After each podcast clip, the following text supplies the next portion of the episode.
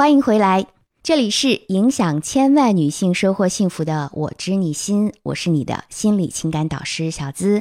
如果你有任何的情感问题或者婚姻危机，都可以添加我的微信，是小资的本名肖资琴小写全拼加数字五二零，来开启一对一的情感咨询。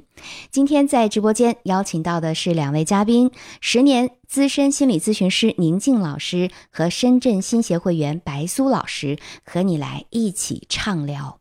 如果你有任何情感问题或者婚姻危机，记得都可以添加我的微信，随时找到小资帮你答疑解惑。是我的本名肖资琴的小写全拼加数字五二零，开启一对一的情感咨询哦。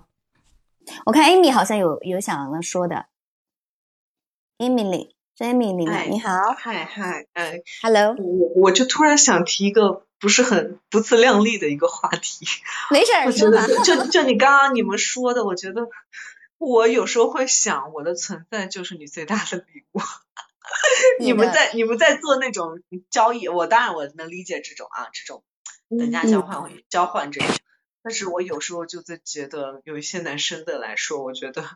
我的存在就是你最大的礼物，可能有点不自量力吧，但是嗯，我有时候确实是这么想的。嗯，你的意思是说，老娘存在就是就是最大的价值了，你就应该选择我，对对对对对，我我都要，就这种感觉啊。就是你是希望都要的。嗯啊，其实也没有啦，就是说我刚刚的我刚刚的那个想法是真实的，但是。呃，也是有评估的啦。其实我有时候会有这种想法，所以说是有点不自量力嘛。但是我确实就是这么想的，没办法。所以我觉得女生有时候当中呢，嗯，我觉得有时候女生有时候不要太把自己放在秤上吧。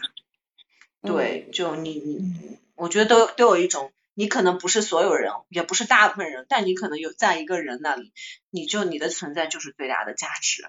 我觉得女生，嗯，因为现在女生都有独立经济能力啦，你不是说你赚多少，就是我觉得，我是希望我我我是希望鼓励女生都有这种想法，嗯啊，你是希 望女生有有这样的想法，是因为你会觉得很多的女生她都不太够自信吗？还是基于有什么样的呃初初衷会有给出这样的建议呢？对，我觉得女生不太自信，而且在婚恋市场上，我觉得很很多人会把自己。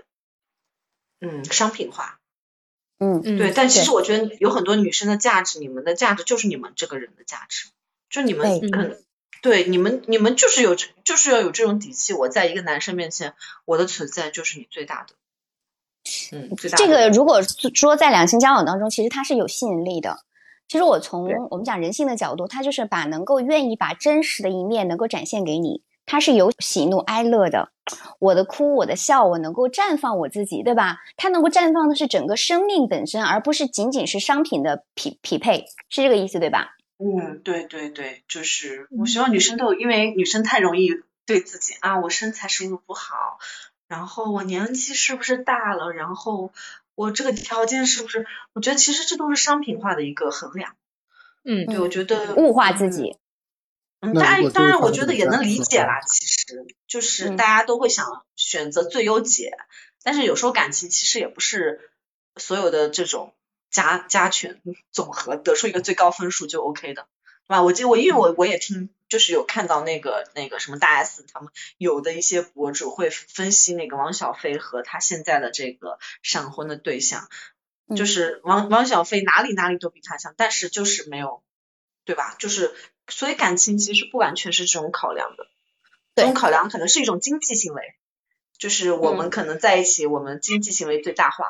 但是，嗯，其实日日朝夕相处的这种，其实是大于这种经济行为的。就有或者是说，我觉得可能大家把这种经济行为看太重了，觉得自己很需要。其实作为人来讲，其实这种经济行为只能是一部分的考量。嗯，那我想讲一个点是什么呢？就 Emily，呃，我不知道你的情感经历，或者是呃你现在的情感生活怎么样？因为我们各位都是咨询师啊，我们几个，就我们会遇到一个什么情况呢？就是大家会面临着脱单很难。我当然我不希望大家是商品化，但如果你什么都想要的话，它很容易让别人觉得你是谁呀？就我那天我发了一条朋友圈啊，我说我我特别的赞同，因为我非常的欣赏杨天真的一句话，就是他是因为我那天还发了朋友圈说，就是你需要去顶回去，如果对方不舒服了，你顶回去。然后同时有一个男粉就是跟我说，他男性的，他说我觉得现在的女生是不是有点太自我了啊？他觉得呃在这种过程当中，我我因为我从他的这个言论当中，我看到的是什么呢？就是他感受到了女生现在太强了，对此，Emily 怎么看？呃，女女女生太强势什么意思？对，就是你你女女生太自信、太自我了。就比如说大 S 啊，她的这种太自信、太自我，是不是会容易，比如说让汪小菲会看不到，或者说他，因为汪小菲也是一个东北人啊，对吧？北方男人，他怎么能够受得了这么强的？其实当然就涉及到关系的相处了。但是不是他这个案例是很明显啊？我觉得很明显啊，就是他妈妈是什么样，他就会哎，就刚刚你们不是提到一个问题吗？哦，你没有提到，就是他妈妈是一个什么样的人，他找的老婆其实是按照他潜移默化的是按照他妈妈找的这种啊。妈，对，你看他之前的他的所有的，你看那个什么张雨绮也是这样子的。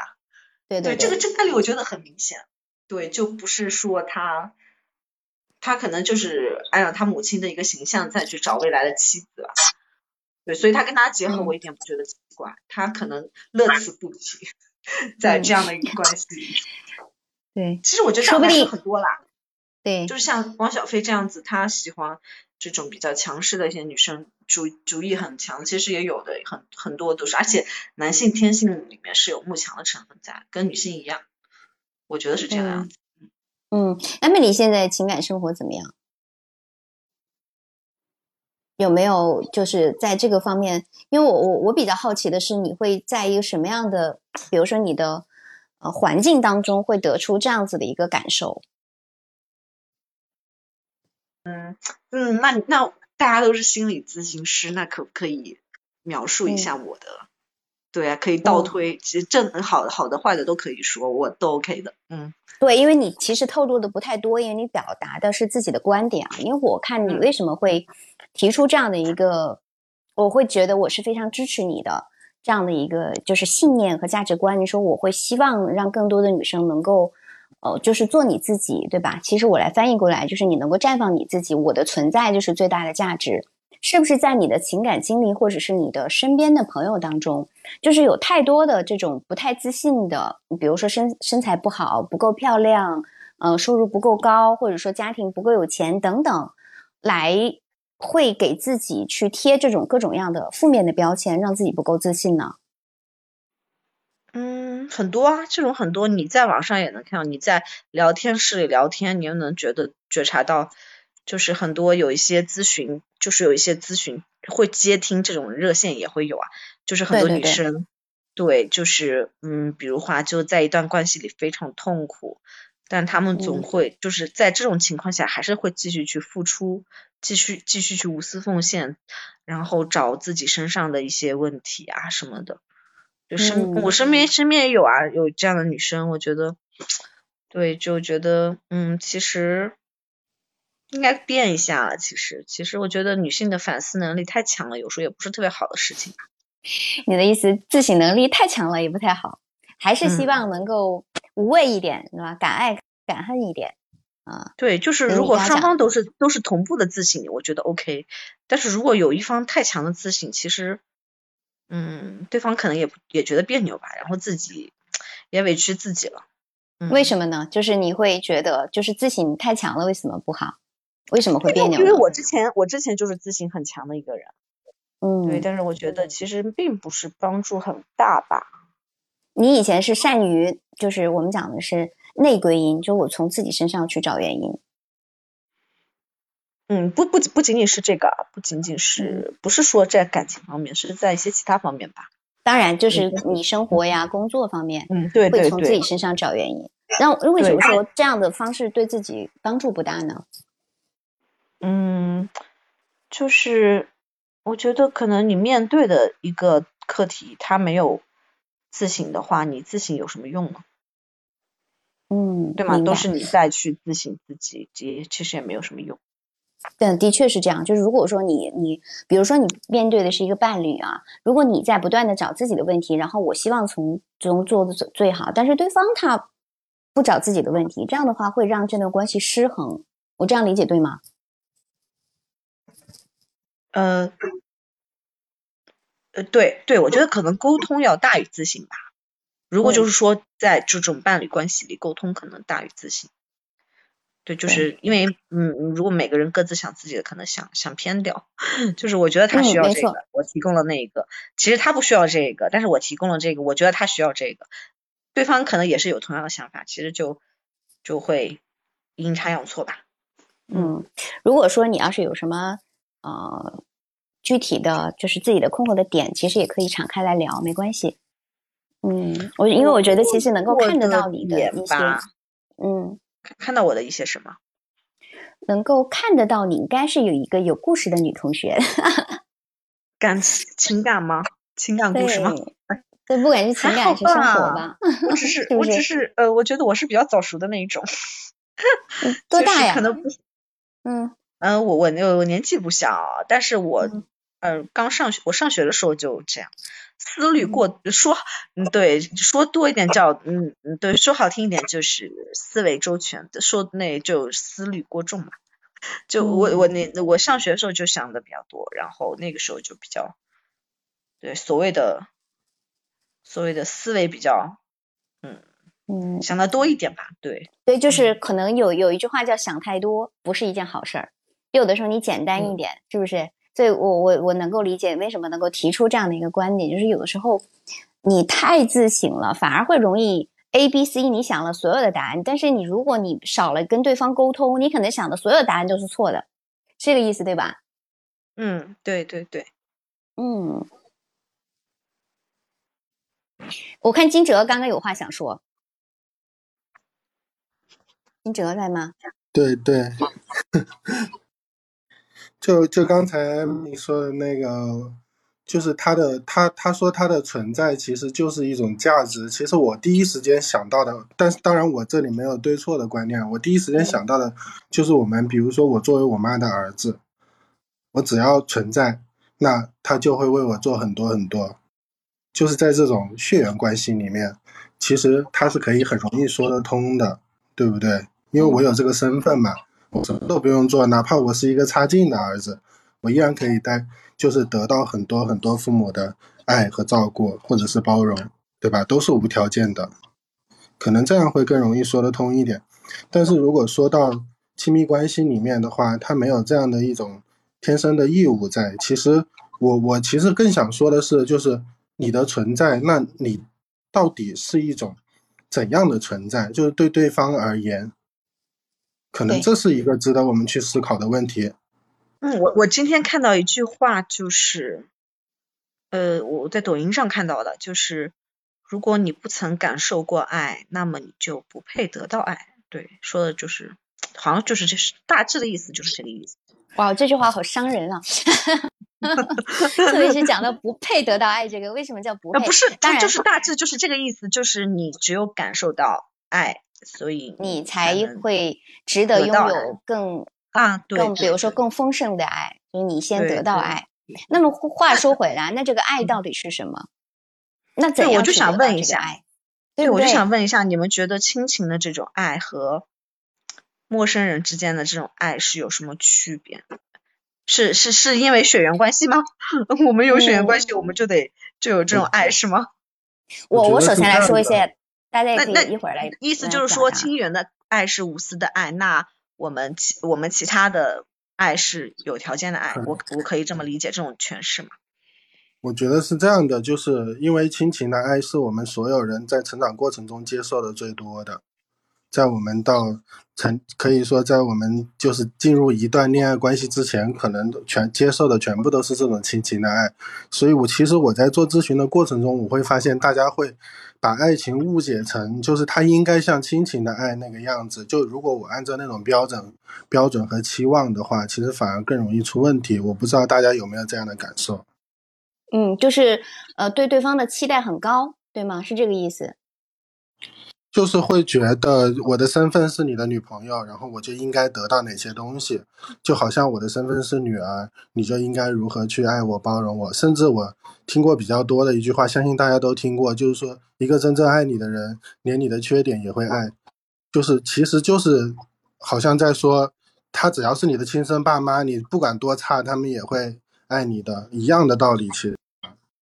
这个我觉得是取决于两点，第一个就是很多人他不一定从小就得到了无条件的爱，也许有些人很幸运，他得到了他的原生家庭，他的父母给了他无条件的爱，但是很遗憾的是，其实所有的爱都是有条件的，大家仔仔细回忆一下，所有的爱其实都是有条件的，没有所谓的无条件。当然，因为你有血缘关系，所以我可能会对你，嗯，有更多亲情的这个部分的这这这种。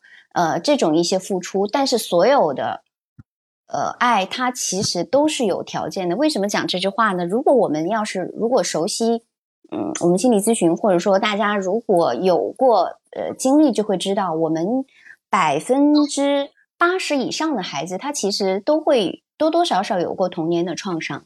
那么这童年的创伤怎么来呢？实际上肯定都是因为父母他是在做他自己嘛，总是有做的不够好的部分。这是一点，第二点呢是什么呢？就是我们，我刚刚比较赞同那句话，就是你如果你没有得到过爱，你可能就不配拥有爱。那么这个爱是什么？当然，我们讲你的亲密关系是你的第二次疗愈，对吧？你的亲密关系如果是一个很好的亲密关系，它能够疗愈你自己的，比如说童年的那些创伤，能够让你活出你自己。但是如果没有呢？那这个爱是谁给予的？那这个这个爱怎么得来？我会觉得你是不是需要？我首先可以给到我自己无条件的爱，我觉得还是要回归到自身。对，所以，所以其实哪怕在童年过程中，我们得不到自己期待那种爱，但是至少我们心里面其实已经有一个对比。就比如说，我期待一个怎样的爱，然后我父母没有给我，其实他还是在一个就是原生家庭的那种影响下去做的一个判断和预期。就是不管他童年过得幸福也好，还是不幸福也好，其实他的那种预期都会受到成长过程的这些影响。我觉得是这样的。嗯，我还想问一个问题，就是大家感受爱的途径，除了父母和亲密关系，就没有其他的吗？当然，你的所有的关系，对，嗯，就是呃，我看电影里面，就是我记得呃，我很清楚那个两两小两小无猜哦不，怦然心动。就是说两个呃就呃因很老的一个电影了，就是我能感受到那种，我觉得那种爱就是嗯就是很很让人感动的，就就心里暖暖的那种感觉。就当然有很多电影也给我同样的感受，就是断背山也是就是同性间的那种爱，就是其实我我觉得不一定要我去跟去跟跟谁谈恋爱去感受或者是怎么样，就是其实我觉得爱其实有。无处不在的，对，你可以就你自己可能不是体验者，但是也能感受到那种爱。然后，其实我觉得就是我我特别感感激我妈会，因为因为对，确实就是有时候家里会有会有这样的一种阴影在，但是我妈她会跟我说，就是你爸不管做什么，他都是爱你的。对我觉得就从小到大给我这种抚慰特别大，因为我与现在还是不明白为什么我爸会做一些事。就比如话，他有时候生气就不说话，或者就有这种，对于小孩子来说其实是蛮大的一件事。但是我妈就会就会讲，就是不管他做什么，他都是爱你的。我觉得这点就就我觉得可以推移其三吧。就嗯，我我刚听出了，嗯，对我听出了两点。第一点，我我特别赞同啊，就是我们实际上我们感受爱的方式，它是有多种渠道的。比如说，你其实感受能力是很强的。你能够通过，比如说电影当中的那些情节，你能够感受到那此刻的温，那个此刻的温暖和爱。如果白白苏老师如果不说话的话，可以要闭一下麦，因为有一点吵，那个声音会影响到。嗯，好，对，你要闭一下麦，对，闭下麦。如果发言，我们随时上来就好，因为我们在录播当中。嗯，然后我刚刚讲到是，呃，我讲的 Emily 啊，就是我我特别欣赏，或者说也比较建议大家，我们当然。爱你可以通过不同的方式去感受，比如说你通过电影，你通过书籍，你通过陌生人的那一个那一个点，当然那是一瞬间，以即逝的也好，这是一段时间，但是你能够感受到，那实际上你能够滋养到自己，这是非常棒的。第二点，你讲到一个点，我觉得特别感谢你妈，我觉得你有一个很好的妈妈，因为她给到你这句话，实际上你发现没有，是一个非常好的力量的支撑。就是哪怕你爸爸不说话，你容易让你误会他是不是不喜欢我、不爱我的时候，你妈妈跟跟你说这句话，应该是能够给到你一个非常强烈的一个信念，就是我爸爸不管做什么，他还是爱我的，他哪怕不善于表达。你妈妈这一点，我觉得做的特别棒。对，我想说的其实就是，我想大家都去用这种来，就是就是给自己一种暗示吧。就不管你爸妈小时候做了一些什么你不能理解的，或者是什么，其实你相信他们是爱你的。其实对你对我们每个人来说都是都是好的，因为嗯，因为你小时候你你你无法站在他们的那种角度去去经历一些事，或者是去思考问题，所以我觉得有时候可能很多都是误会吧。就是我觉得这样去想，可能就对我们自己也是好的。嗯，你真的是一个很智慧的姑娘，因为我会看到很多的来访者啊，是他在他可能因为我会上很多的，比如说我们的培训课，我会看到很多的人，他放声大哭，他哭的是什么？就是他爸妈从小对他的一些伤害，他走不出来。其实你刚刚这句话，我觉得特别棒，就是你能够从对方的角度去考虑，从父母的角度，也就是也许是误会。那我们从心理学的角度讲，也许就他已经，比如说，爸爸的能力就在那个地方，他给到了你他所能够给到的一切，对吧？我这样的理解对吧？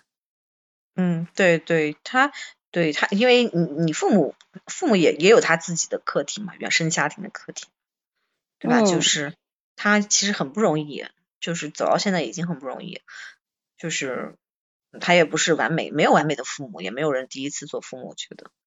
就想想通了也就好多，因为我觉得其实很多人的问题都是原生家庭的那那一块带来的，因为我觉得可能就真正健全的，就是完整很少啦，就觉得很少，就但是多多少少啊，或严重或轻微都会有一点，嗯嗯。我们时间来到这里，我们话说回，我们今天看到我们今天的主题啊，大 S 离婚。又再婚，那么我们会从比如说他的呃恋爱脑的方向，我们从积极的角度和消极的角度分别讲了恋爱脑他是不是在赌气，以及我们也讲到了我们分开之后迅速一段进入一段关系，它意味着什么？那么呃我们在这个时代，其实我们很多的女性，刚刚和白苏老师，包括宁静老师，我们又谈到了，比如说在婚恋市场上。很多的女生为什么会脱单难？她在择偶的时候会发现她什么都想要，所以实际上我在想讲的是，她跟艾米丽讲的是，其实上是两件事儿。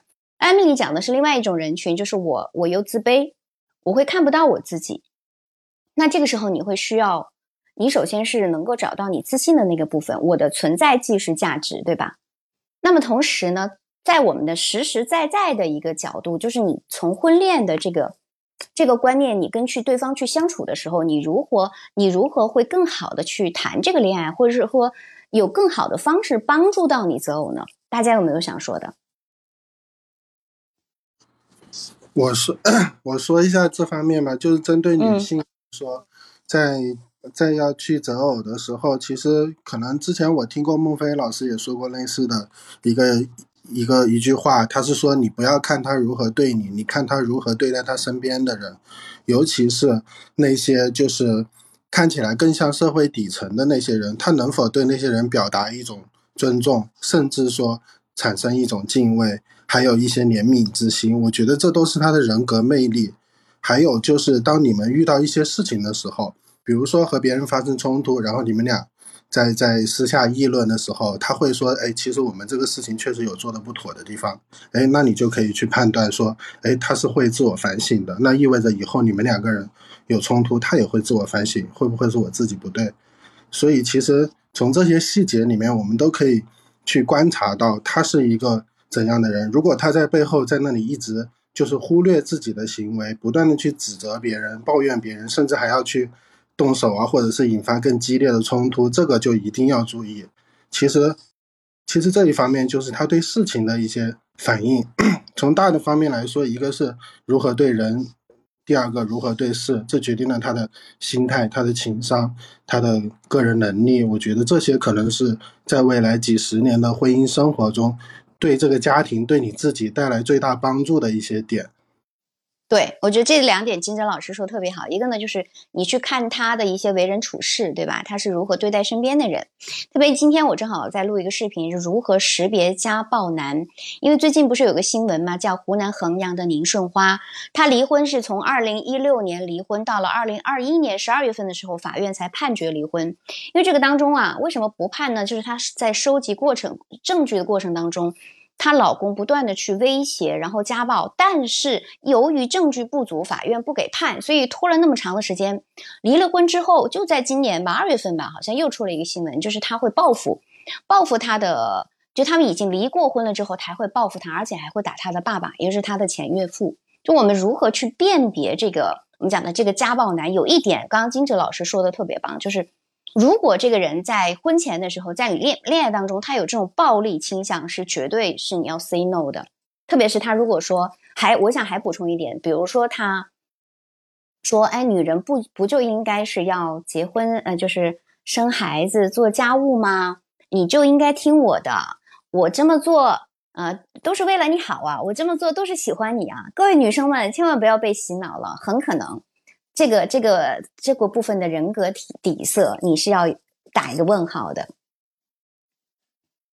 那到我们今天的一个呃后半段啊，我们回到今天的最后，我们大 S 的这个事件，不管他是不是啊有钱，还是他自己是一个敢爱敢恨的一个角色也好，因为这是他的人生嘛。那对于我们普通女生的启示是什么？我想邀请各位。可以讲一讲，对我们普通的女生的有什么可以受益的点，能够帮助到我们未来的生活呢？那要不还是我来聊一下？好呀，好呀，作为男性代表，特别棒。嗯 嗯，我其实看了这个事情，但是我没有了解特别多的那些新闻，我只大概看了一下。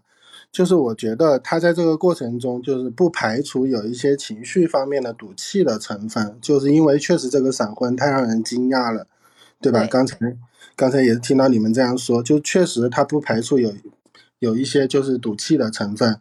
其次呢，就是其实他没有真正的，我觉得他可能没有真正的看清过日子和不过日子的差别。其实这两种是差别非常大的，过日子的可能更多的。会会看长远一些，不过日子的可能就是你说他是等你几十年，实际上他在这几十年的过程中根本不需要为你做什么，他是一个零成本的状态。就很多女孩子可能会说，哎，这个男孩子喜欢了我十年，我说十年联系了你几次，对吧？就直接把他问傻了。就其实说起来，哦，我其实这些年一直没有忘记你，我一直喜欢你，但是实际上你并没有为此做任何的东西。嗯。对吧？甚至可能连聊天都是非常非常少的。这种喜欢真的有人信吗？我想说，就你们作为女孩子，嗯，说实话，我是不信的。如果作为一个我，我是一个普通的女生来说，嗯，你放在心里很好啊。当然，我也相信呢。相信之后，我就感恩你的这部分的喜欢就好了。对我来说，我可能不会这么这么快的，或者说，哪怕他有一个人放在。把我放在他心里这么二十年，那我也不会这么快的时间，我没有跟他见过面，我就去步入到呃婚姻的这样的一个殿堂。嗯，对，我觉得是这样的，就是如果真的有一个人等你十年，至少你要有一些点，比如说。你们有一些共同朋友，就每次聊起那个男孩子，都会说：“哎，他每次家里给他介绍，他都拒绝了，而且他经常会跟我们提起你们曾经在一起的一些日子。”就是这种情况持续了十年，就是有一些具体的行为。其实，在这种情况下，我觉得是可以，就是相信的可能性可以大一点，对吧？他有具体的这些行为，他有拒绝别人，也有提起很多就关于你们的事情，也会因为。比如说，他看到一家店都会想起你，跟身边的朋友说起，那那这个我我觉得是可以相信的。啊，刚才就听到你们说的时候，我其实嗯也有想说的几点，我写了一下，就是我觉得第一点，大 S 其实他到了一一定的年年龄，我觉得符合这个年纪的成熟其实是很重要的，因为如果说就是举个很简单例子，一个三十岁的男人，他如果选择一个三十岁的女人，但是这个三十岁的女人她的嗯软价值，也就是说她的性格和二十多岁一样，只是性格啊，不是说心态年轻，就是她的成熟度，她的一些嗯怎么说呢，内在的。一些更高的格局呀、心态呀、情绪管理呀，如果都还没有上升到这个年龄相符，他只是停留在二十岁，那我为什么不直接找一个二十岁的呢？对不对？所以，其实到了一定年龄，一定要有符合这个年龄的一些东西，你才配得上这个年龄，你才有让对方选择你这个年龄的，就是更多的一些资本和优势。我觉得这一点是很重要的。而且刚才你们也有提到说。就是他们两个人相处的一种高压的状态。其实这种高压的状态，我感觉如果是我的话，我会是一个非常无奈的状态，因为我都不敢提出异议。你给我造成这么大的高压，我甚至不敢提出异议。为什么？因为我一旦提出了异议，会迎来更更大的高压。嗯，对，这个是我觉得女生可以要自省的，包括我自己啊，女生都是可以来看。看关系当中是你觉得太高压，还是对方太高压？嗯，对，所以其实很多让人觉得累的感情，就是其实我们两个人就是说因为相爱在一起，但是你却给我定了这么多的规则。就是我原本希望婚姻是一个让我觉得可以温暖舒适的一个港港湾，对吧？当然，这种舒适是相对的，并不是说我进了这个舒适区我就啥也不干。只是相对的，比如说我可以有一个心情的愉悦，有一个放松，但是反而迎来的却是比工作上更大的那种高压。那这个婚姻对我而言，自然它的价值就不那么高了。嗯，是。好，谢谢金哲。好，我们最后呃，宁静老师再说一说，因为我发现今天有一个特点，就大家很很去愿意去分享一些观念，呃，可以多讲一些故事性的，就是让大家会更加有。有这种感同身受的感觉。呃，刚才那个金枝老师的话也说到啊，就是恋爱跟婚姻的话，真的完全不是一回事儿。呃，恋爱的话更多会讲究感觉，或者是说激情上的一个体验。而婚姻的话，它更加注重的是，呃，一起去面对问题，一起去解决问题，啊，甚至说一起去面对这个痛苦。他可能只有经历了这一些，可能两个人的关系才会更稳一些。呃，就比如说有一些夫妻，他在回忆，哎，你们两个为什么能够长期的这样子如此的？恩爱啊，他可能就会回答说：“呃，过去的话，我们是怎么经历过来的？你去听那些事儿的时候，他绝对不是说像恋爱当中的人那样子去说的。可能恋爱当中的人说：‘啊，我曾经去过什么地方啊，很开心啊，很快乐啊。’呃，而那些对经营得非常好的这种婚姻关系的人，呃。”尤其是这种夫妻，他会这样子告诉我们，他可能就会说，曾经的话，他们一起去面对过什么样子的一些痛苦，面对过什么样子的一些啊不好解决的事情，但是呢，经过他们的努力啊，能够顺利的这么走下来。所以我还是呃觉得，嗯，婚姻跟恋爱话是非常一个很大的区别的。那么大 S 的话，他可能就是更多的在注重，呃，一个自我的一个主体感吧。啊，对，怎么说呢？就是他在这个关系当中，我觉得他是出于自我的自身的一个意志啊，或者是他的一些需求的点来做出回应的。那此时此刻，哎，可能这个感觉是我比较想要的，那么我可能就会觉得这个是爱，或者是是我想要的这种感觉。它在这个时刻自然的就发生了，那么这个时候他可能就会忠于自我，对。那么这一类人的话，他可能就会更加能够在一些关键的时刻，他做出一些让常人他可能会觉得呃非常惊讶的一些啊判断啊。但是对于他自己来说，我我觉得他应该是比较享受的，对，应该是比较享受的，因为这种心理的。一种体验的话，可以能够让他更加感受到自我的一个存在吧，因为他这个角色，嗯嗯嗯，因为宁静老师一直评价是比较积极的，其实你会比较欣赏他对婚姻的这种果敢，而且你会觉得，嗯，他实际上呢已经是经过了自己的一些呃缜密的思考的，而且你会发现他没有受到社会的期望啊、别人的偏好来建立，就是他自己来决定，呃，他自己的幸福和自由，就是外界的评价质疑，他觉得无所谓，他没有好像没有因为外界的评价而动摇，对吧？你是这个意思？然后，嗯，然后希望告诉大家，可以为自己坚定的幸福而活，是这个意思吗？啊，没有错。我觉得女性啊，她是可以在当下做出一些决定的话，可以勇敢的去面对自我的生活的。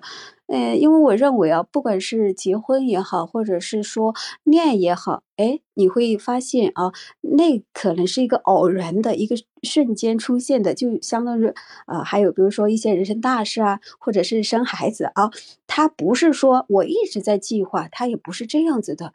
呃，我想表达的是什么呢？当我的感觉在告诉我，我需要这段情感，或者是对我想要这段情感，或者是我感受到了这段情感，我其实我可以勇如，就是勇敢一些来做出决策的啊。但是在这一点上，也要记得，就是在之后的经营上，我们可能要下一些些功夫啊。但是我觉得，在这个选择的关键时刻，我我是比较赞成的。对，嗯。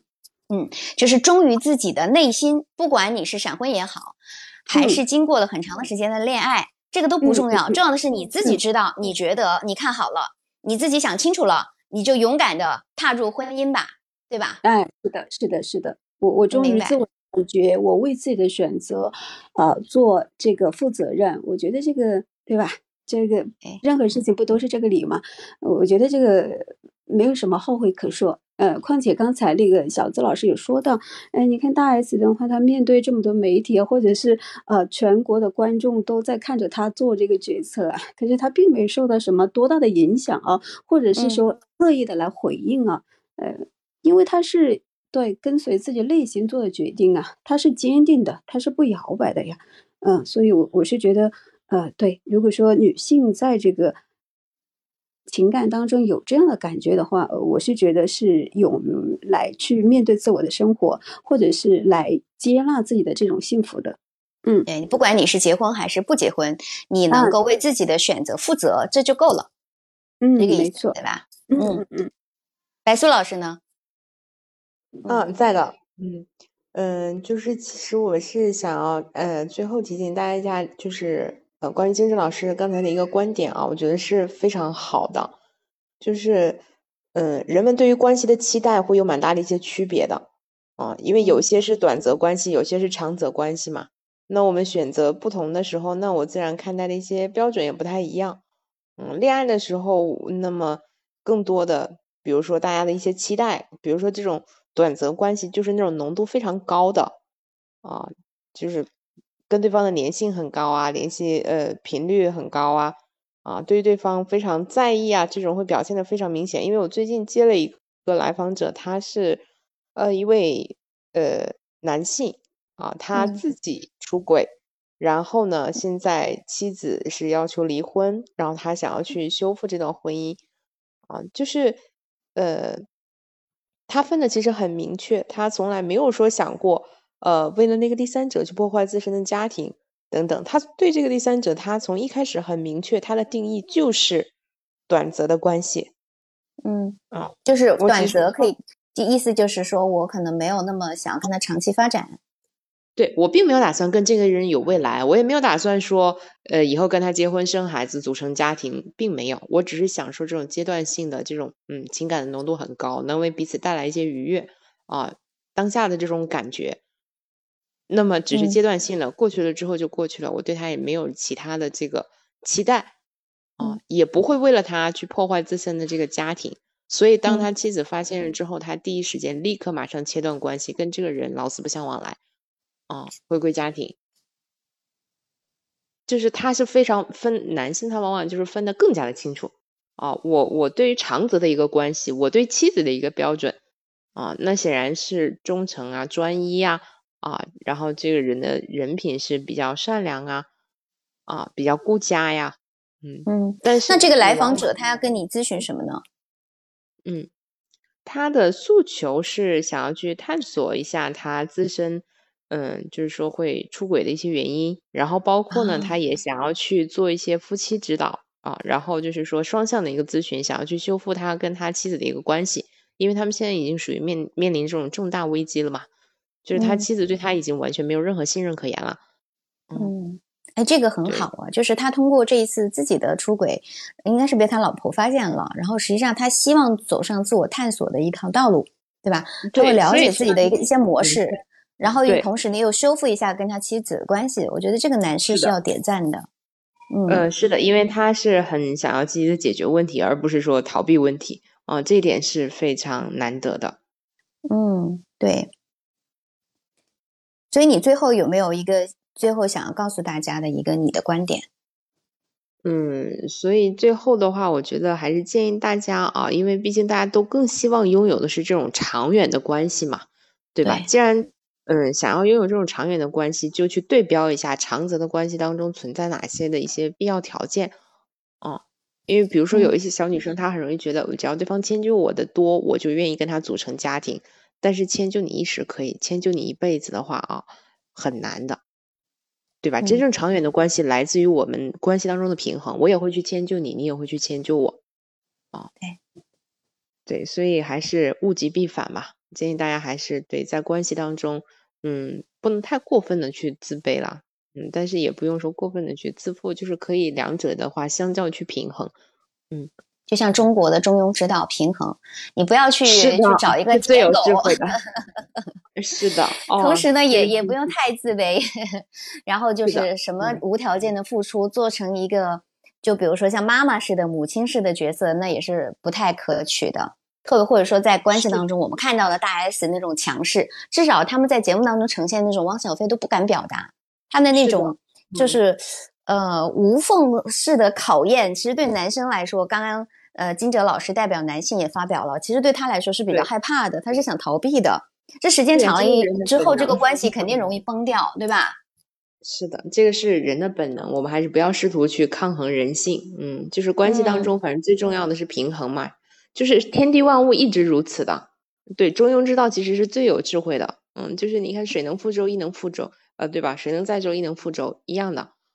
嗯，对吧？就是不要太过。你看人也是自卑和自负同时存在，但是如果你这个分寸维持的好，那么他就是自信。对，如果大家想要学习这个分寸的话，也可以跟我们的两位老师，我们今天邀请到的白苏老师还有宁静老师。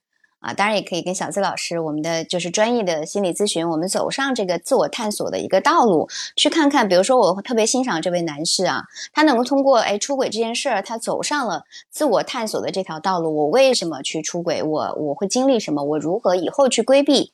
以及我修复跟我老婆的之间的关系？我要为他点赞，也希望大家能够呃多多的去。呃，看到自己去发现自己，你才会更更容易有一段比较健康的亲密关系。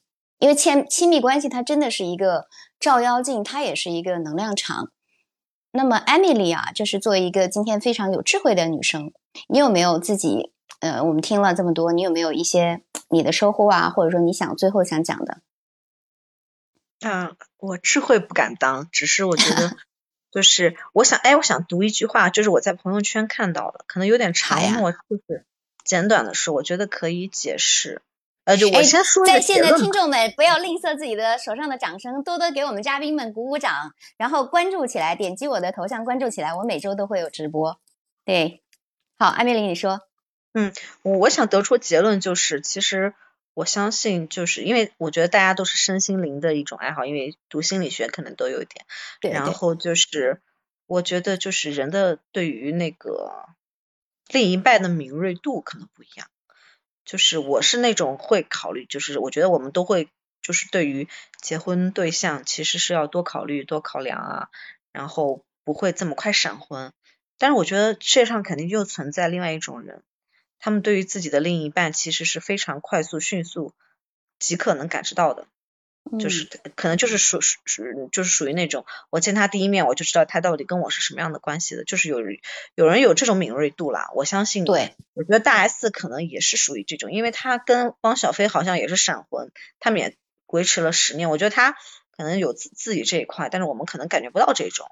对，然后我就今天正好在朋友圈看到这样一句话，我觉得可能就比较能坚持这个吧，就是说，呃，我我我我是我是读的啊，就是嗯，可能有点长，我要我要我要我要把它截一段，还是全部读下来呢？没事儿，你就挑选你觉得你最有收获的，你最想要表达的部分，没关系。嗯嗯，他一开始说的是那个，就是一个爱神，就是丘比特嘛。他说他他应该就是说，如果爱神对爱都是盲目的话，那他凭什么当神呢？他应该看得比我们更清楚。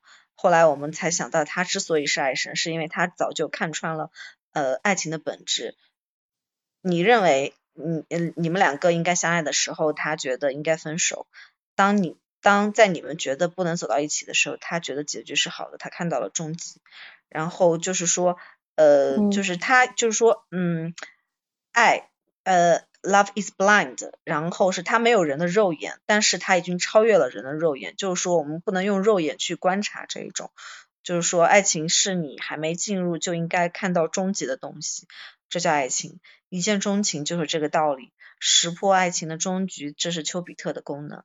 所以认知实际上是获得类似丘比特的功能。认认知不在于知识的增加，可能反而意味着去掉那些无用的知识，像丘比特一样冷静下来，用非肉眼想象世界。就是说，可能就是说，我们我们去看大 S，他可能就是啊，你要考量一下呀，他的人品啊，怎么样怎么样。但是我觉得他可能他看的维度跟我们不一样吧，他可能就是用另外一种。感觉感觉他的感觉他的结婚对象，感觉他的爱情，对他可能不是用我们我们我们去考量婚姻对象的一种观点，他可能是另外一种，我觉得是是这个样子。所以对我觉得他其实他是经济他他经济条件是有一定有一定的就可以保障他嘛，但是我觉得他可能更多的是有一种，我觉得他从他的给人的感觉就是有一种勇气在，就是他不管是。我我闪婚，我随便结个婚，或者是怎么样，我不是说随便啊，就是说我能承担得了我这所有的行为的后果。我觉得他他有这种，可能他就说所谓的强势吧，他在感情他的这种主控力，他我觉得他都能撼动，所以他就去做这个选择，我觉得无可厚非。但是我觉得，嗯，我们有时候可能女性在结结婚的时候，可能会有一种托付心理吧。对，就是一种托付。嗯，我觉得他可能没有。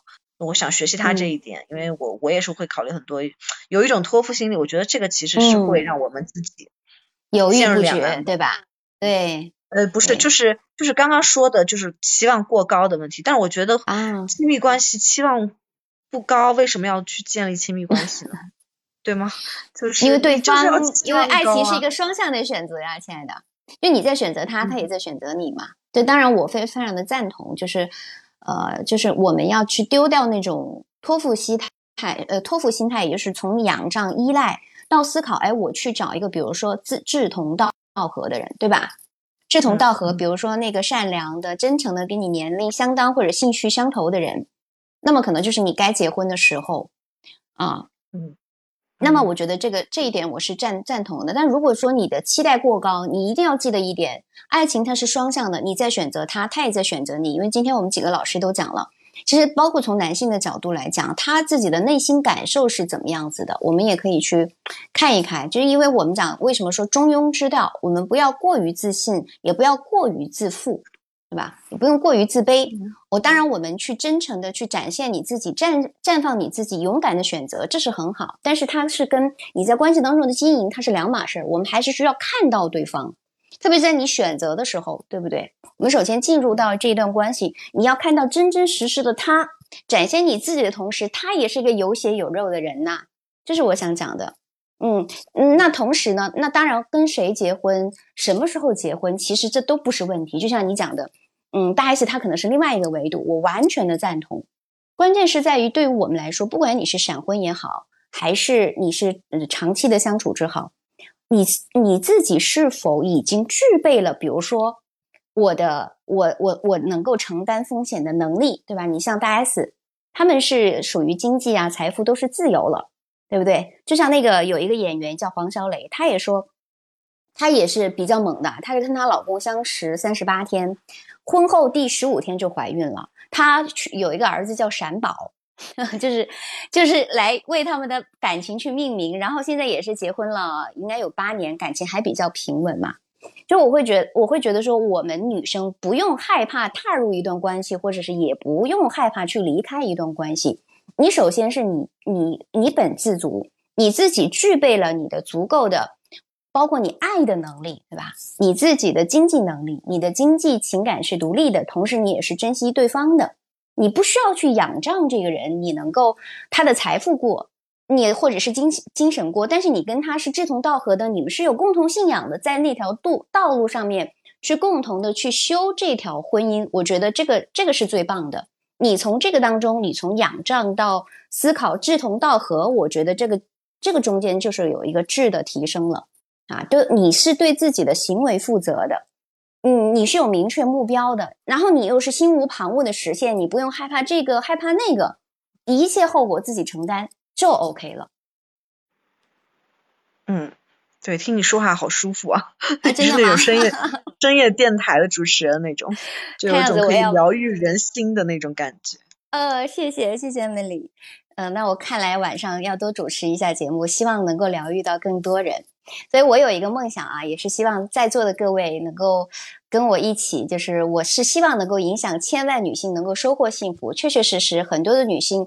嗯，就像刚刚讲的，她可能会更多的去仰仗和依赖，不知道自己是谁。所以，我们首先能够从自己开始，能够爱自己，能够让自己幸福起来。不管你现在是在恋爱、单身、婚姻还是离婚的状态，你都能够找到一个更加愉快的、充盈的、幸福的状态。你能够体会到婚姻的妙处也很好，你能够走出来，呃，这样也很好。都就大胆的往前吧。啊，勇敢的去爱，然后也勇敢的被爱，嗯，然后也非常的谢谢呃各位能够今天做客直播间，这里是我知你心知小资幸福情感客厅，欢迎每一周大家来做客，然后大家可以点击我的头像关注一下我，有可能因为这个房间我们是刚刚开啊，大家对一个方面呢是不够了解，或者是有些大家还在围观。呃，不太敢于上麦，没关系，我们可以就是你可以可以加我的一个微信，也会告诉大家，如果你有任何的感情的问题，或者是婚姻的问题、情感的困惑，你都可以加我的微信，是我的本名肖姿琴的小写全拼五二零，肖姿琴的小写全拼五二零，来开启一对一的情感心理咨询。感谢今天的嘉宾林健老师、白素老师，还有上麦的金哲老师，也欢迎你经常来做客。也谢谢安妹丽。那我们下一周，下周应该也是周五的晚上九点。那大家呢可以点击我头像，也可以预约直播。